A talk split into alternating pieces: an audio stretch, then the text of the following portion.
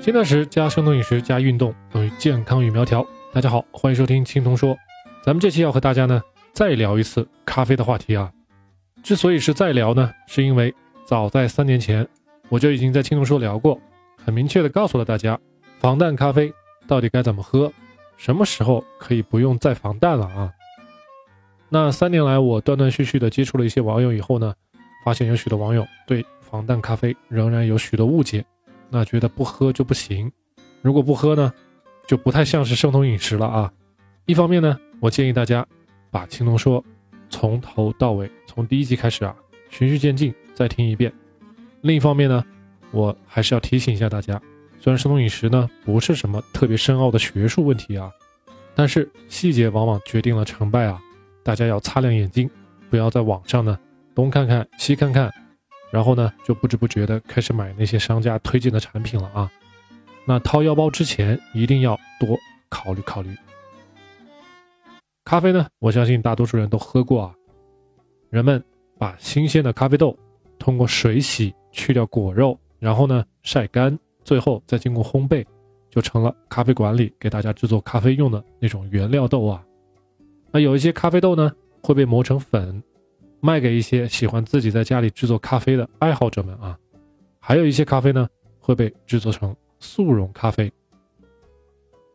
那新鲜的咖啡豆、咖啡粉以及速溶咖啡这样依次排下来，它们的香味、它们的口感、营养成分可以说是逐级下降的。一个网友常问的问题是：看这个咖啡的配料表里啊，碳水的含量很高，这样会不会长胖啊？确实。咱们拿起一个速溶的咖啡，看一看它的配料表里，每一百克的咖啡粉，碳水化合物的含量占六十五点九克，差不多啊。但是我在这儿呢，给大家一个明确的答复，那就是咖啡粉或者咖啡豆里所含的碳水，并不会让人长胖，除非你额外加了糖了。那生的咖啡豆里所含的碳水成分很复杂，比如有蔗糖、阿拉伯糖、果糖。葡萄糖，这些呢属于单糖或者叫做还原糖。另外还有阿拉伯聚糖、半乳糖的聚糖、甘露聚糖、果胶，以及一些叫配糖的物质啊。这种单糖或者说聚糖以及配糖，在生咖啡豆里含量稍微高一点，但是经过烘焙过的咖啡豆，由于经过高温的处理啊，那许多生豆里面的这些单糖和聚糖会和咖啡豆里。原有的蛋白质啊、有机酸啊，这些一起发生反应，最终呢形成焦糖色，变成那种咖啡色啊，也就是最后让咖啡豆显现出棕褐色的那种物质啊。那经过烘焙以后还能留存下来的葡萄糖或者说果糖，就非常非常的少了。那冲泡出来的咖啡里呢，几乎就可以忽略不计。其余还有一些聚糖呢，在人体内也无法被分解和利用啊。因此说，对咖啡内所含有的那些碳水，咱们可以放一百个心啊。喝纯的不加糖的咖啡，不会引起血糖和胰岛素的升高。那从这一方面来说，也可以证明这咖啡里的碳水化合物不会影响我们的体重啊。希望对这方面还有疑惑的朋友们啊，这个疑惑就此打住。纯的咖啡不加糖是可以放心的喝的。那说完碳水。我们再继续聊一聊咖啡里另外一个很重要的成分，那就是咖啡因。咖啡因、可可碱还有茶碱，分别呢在咖啡豆、可可豆以及茶叶里面可以找得到啊。这三者呢，它们的分子结构非常的相似，所以对我们人体的神经系统来说，它们的作用也非常的类似啊。那咖啡因与我们人体的神经细胞作用以后呢，能够减少。原本大脑对神经系统的这种抑制作用啊，最后呢，让我们的神经变得比较容易激活，比较容易兴奋，由此呢，能够让咱们保持一段时间持续的清醒啊，以及精神上的这种亢奋状态。咖啡因短时间之内呢，可以让咱们人体的神经反应加快，让我们的心跳加速，血压升高，让我们的基础代谢率提高，同时呢，还会。让我们利尿啊，也就是多撒尿。从某种角度上来说，咖啡因它模拟了自然界中，当危险发生的时候，咱们人体产生的这种应激反应啊，有点像咱们肾上腺素和去肾上腺素激发时的效果啊。咖啡因呢，极易溶于水啊，相对不太容易溶于脂肪。那么因此呢，当咖啡被喝入人体以后，咖啡因主要在咱们的胃啊以及小肠，随着水分一起被吸收，遍及全身。而且呢，咖啡因会主要的分布在除脂肪以外的组织里啊，也就是比如说肌肉组织啦、神经系统啊，还有一些内脏器官。那很多爱喝咖啡的朋友都有亲身体会，咱们前面提到的，喝咖啡因引起的短时间之内的心跳加速、神经兴奋，甚至不安的那种感觉，随着喝咖啡次数的增多以及频率的频繁，身体呢会逐渐产生适应性。长期看来呢，前面说的这些现象啊，都不是什么大问题啊。而且和酒精一样，咖啡因绝大部分也是被我们的肝脏最终处理和分解的。所以说，喝咖啡以后，咖啡因在咱们体内的浓度是逐渐逐渐的降低的啊。在肝脏中呢，咖啡因还会激发咱们肝细胞进行自噬啊，也就是 autophagy，而且主要是脂肪自噬，也就是咱们肝细胞中的 lysosome 溶酶体。会帮忙分解咱们肝细胞中或者说肝脏周围的更多的存储的脂肪啊。从这个角度上来说呢，咖啡因确实是帮了咱们大忙了啊。那如果对自噬不太了解的朋友，如果您是第一次听说自噬，请您呢返回去听一听青铜说第二十九期的节目啊。咱们这儿呢就不再赘述了。我们喝的咖啡里呢，另外一个很重要的成分。叫做绿原酸呢，绿原酸呢，主要也是在咱们的小肠和大肠被人体吸收啊，继而呢进入到咱们的肝脏中，在肝脏里面，绿原酸对咱们的肝细胞有一个很强大的作用，那就是可以抑制咱们细胞内葡萄糖六磷酸的活性啊。葡萄糖六磷酸大家不用在这记住，大家只用知道这个东西是在咱们葡萄糖在肝细胞中酵解的第一步的产物，也是。咱们肝糖原分解和糖异生最后一步需要产生的物质，因此绿原酸的存在，它可以阻碍咱们肝细胞对葡萄糖的酵解，也会阻碍肝糖原的分解，以及呢肝脏糖异生的进行啊。同时呢，细胞内 AMPK 的水平会上升。那如果听过咱们第三十期的节目的朋友，就会有印象，AMPK 水平的上升会促使脂肪的降解啊。那绿原酸的存在，让咱们肝细胞的脂肪代谢水平增加了，也就意味着肝脏可以分解更多的内脏脂肪啊，或者说呢，利用更多的咱们身体各个部位的脂肪组织中的存储的脂肪，来给咱们身体功能，最终呢，达到减少全身的脂肪的作用啊。因此呢，综合咖啡因和绿原酸的作用，从脂肪代谢的角度上来说，咖啡不加糖的，是非常生酮友好的啊。那既然纯的咖啡，咱们上面聊到的，已经具有促进脂肪代谢的好处了，那为什么市面上有那么多的产品在宣传防弹咖啡呢？因为一般普通人如果从未接触过低碳饮食或者生酮饮食，它的肝细胞中脂肪代谢的功能是比较弱的。第三十期的节目我提到过，一些关键的酶的多少是基因表达层面的因素决定的，那基因表达受制于。咱们长期的生活饮食方式以及环境的影响啊，对于长链脂肪酸来说呢，要被细胞降解掉，首先需要进入线粒体，而进入线粒体呢，需要肉碱酰基转移酶的帮助。长期高碳水、低脂肪饮食的人，体内的细胞中这类转移酶的水平就比较低，长链脂肪酸能够进入到线粒体中的就不多，脂肪进一步再被氧化利用的效果就很低了啊。所以说，长链脂肪酸，也就是咱们人体自身存储的这一类脂肪，很难在突然断碳的情况下，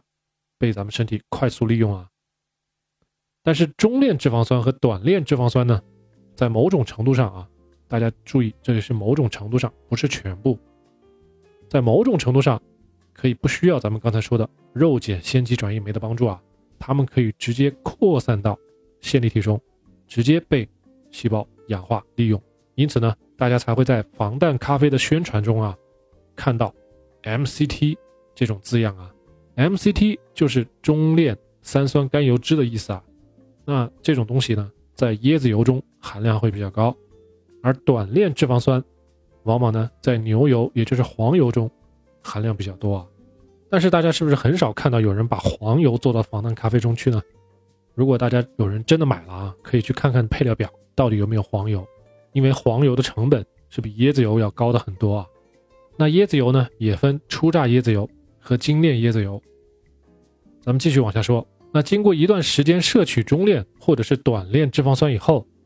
同时呢减少对碳水的摄入，细胞的基因表达就会发生改变啊。我们上面说的肉碱酰基转移酶，它的水平就会增高。人体细胞利用长链脂肪酸的能力呢，就会逐渐增强。换句话说，人体利用自身脂肪的能力就会增强啊。再往后，实际上咱们就不需要特意的去寻求中链或者是短链脂肪酸了。因此呢，防弹咖啡中的 MCT 油就显得不是很必要了。这个时候喝纯的黑咖啡就足够了啊。这个过渡的时间会因人而异，有些人可能一两周。有的人呢，可能需要一到两个月，但一般来说，这个过渡时间不会超过三个月啊。所以我认为，防弹咖啡即使真的要喝，也没有必要超过三个月啊。那生酮饮食最终的目的是能够充分的利用咱们人体自身储备的脂肪。那对于体重过重的朋友来说，更是需要如此啊。所以说呢，对于外源性的脂肪，也就是防弹咖啡中的 MCT 油来说，对于生酮已经超过三个月的朋友。可以说是多余的，你呢应该集中精力调整饮食，配合锻炼，更多的调动咱们自身的脂肪啊，减少外部摄取的脂肪才对啊。那饮食中，像坚果、鱼类、肉类中的脂肪呢，是必不可少的，同时它也没办法从食物中分割开来啊。而加在咖啡中的脂肪，不是必须的，是咱们可以选择抛弃的啊。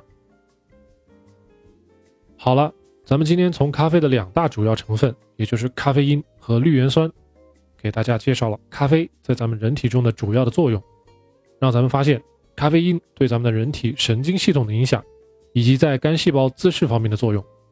还有呢，绿原酸在控制血糖、提升肝细胞脂肪代谢方面的功能。最后呢，还告诉大家为什么防弹咖啡必须要用到 MCT，也就是中链三酸甘油酯。而不是其他的脂肪来宣传它的功效啊。防弹咖啡呢，英文叫做 Bulletproof Coffee，原本是国外的一个咖啡的牌子啊。它的配方呢，也就是在黑咖啡中加入草饲的黄油，或者说 MCT 油。只不过最近几年呢，这个东西传到咱们国内，被咱们国内的商家加以宣传啊。一段时间之内呢，热度很高。但是呢，防弹咖啡它和防弹不防弹没有什么关系，和刀枪不入也没什么关系。最多呢，只是让咱们容易产生遐想啊，好像喝了就效果很神奇。那如果大家今天懂了我在节目里聊的内容的话，就不会觉得这个防弹咖啡有多么的神奇了啊，因为一切的一切呢，都在于咱们人体自身的调节机制。那即使没有防弹咖啡，没有 MCT，没有黄油这种外源性的中链脂肪酸或者是短链脂肪酸的辅助，人体呢，最终还是会在相对比较短的时间之内。产生足够多的基因表达啊，最后呢可以利用自身储备的长链脂肪酸，所以只要给足时间，咱们人体是可以做很多事情的。这种辅助性的外源性的脂肪呢，只是在一定程度上有一点点促进的作用啊。好了，我并不是要打击大家去购买防弹咖啡的积极性啊，我呢只是从科学的角度给大家解释一下这一切背后的原理和机制啊。